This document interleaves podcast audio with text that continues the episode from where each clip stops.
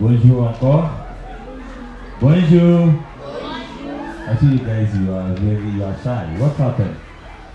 Huh? Okay. Bonjour encore. Okay, we, uh, we, we want to clap fast. Let's go. Tapez, tapez, tapez. Tapez un. Tapez deux. Tapez trois. Bisous, bisous, bisous. Okay. Because there is a fun day, it's going to be like uh, we're in the church. Okay? So, uh, thank you very much. Uh, I will mix French and English because uh, it's a French day. Okay? So, parents, we need also to learn French. That is very important for you. Yeah, because you can, because you cannot stay in the house, your kid know how to speak French, but you don't know how to speak English. That is very, very, very something is very important you need to know. Okay? So, uh, my name is uh, Mr. Simon, Simon Kiangala. I'm in charge of the program, this program for French Club. So, this program is a very huge program for kids, which we are targeting uh, the kid from uh, uh, two years up to uh, 13 years.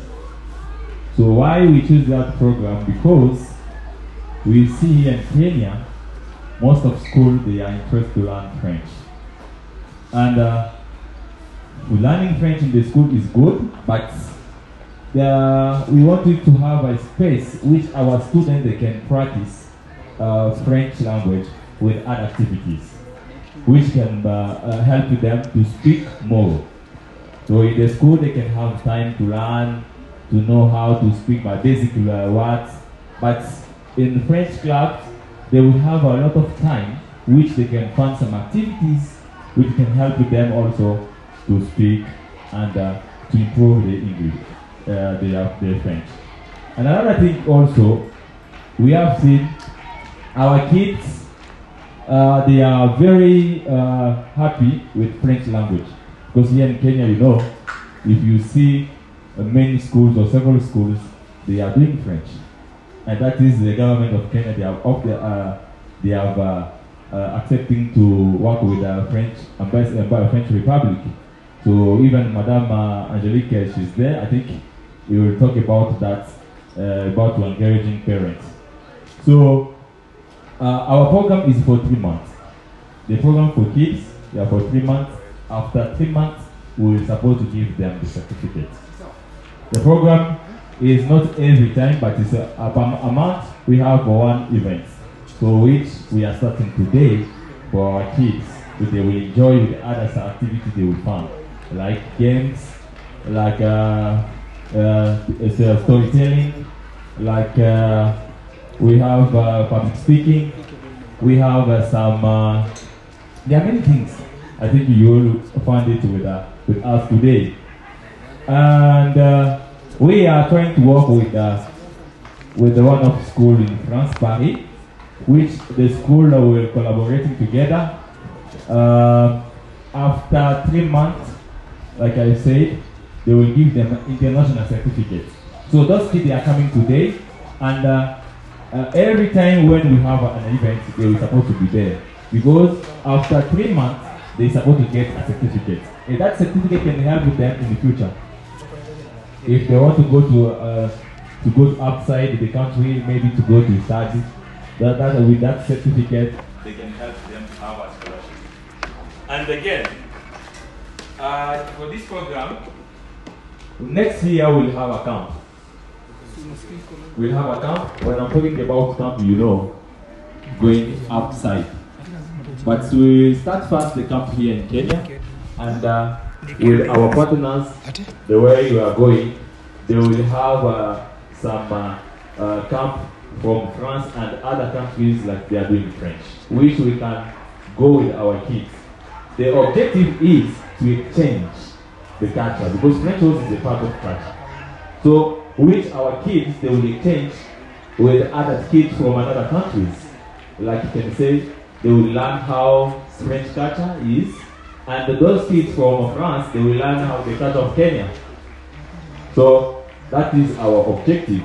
The vision is we want to maintain a good space or environment for kids to speak French. You know, French with kids, they are very good. I'm, I'm trying to encourage parents because you are doing a good job.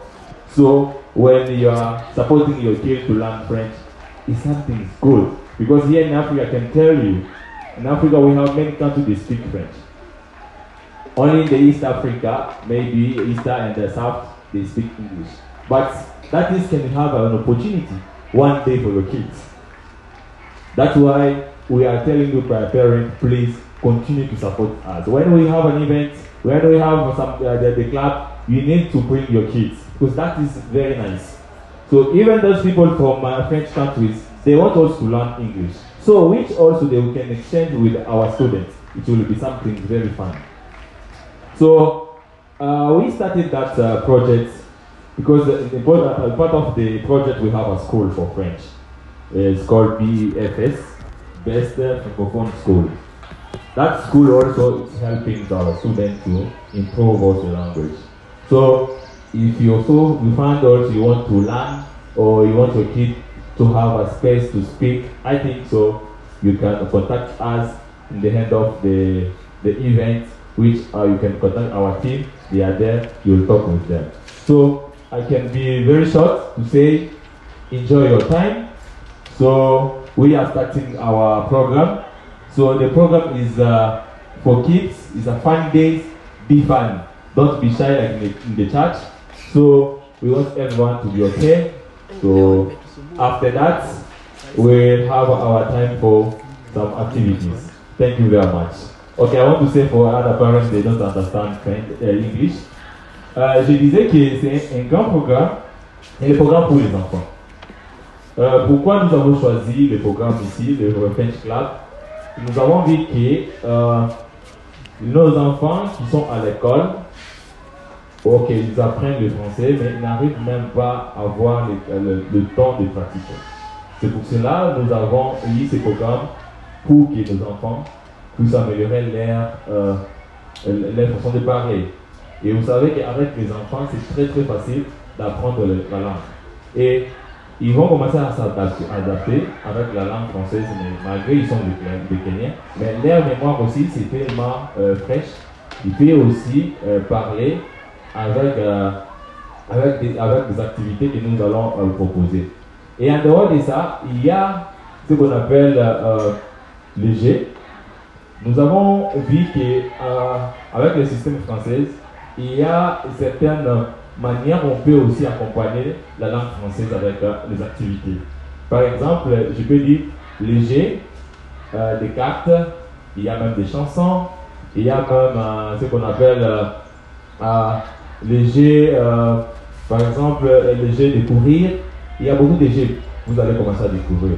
Ce sont des jeux qu'on va commencer à essayer que nos enfants puissent connaître en français et aussi euh, de jouer avec les autres en français, euh, d'apprendre aussi certains mots.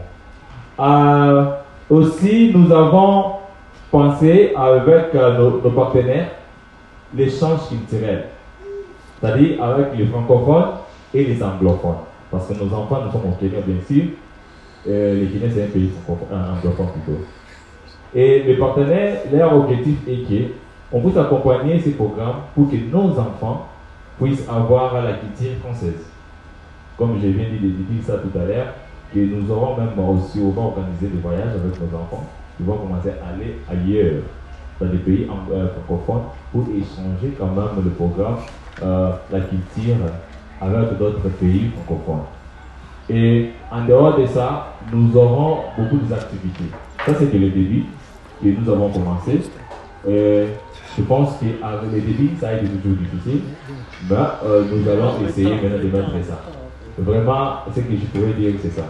Merci beaucoup euh, pour votre attention. Merci, merci, merci.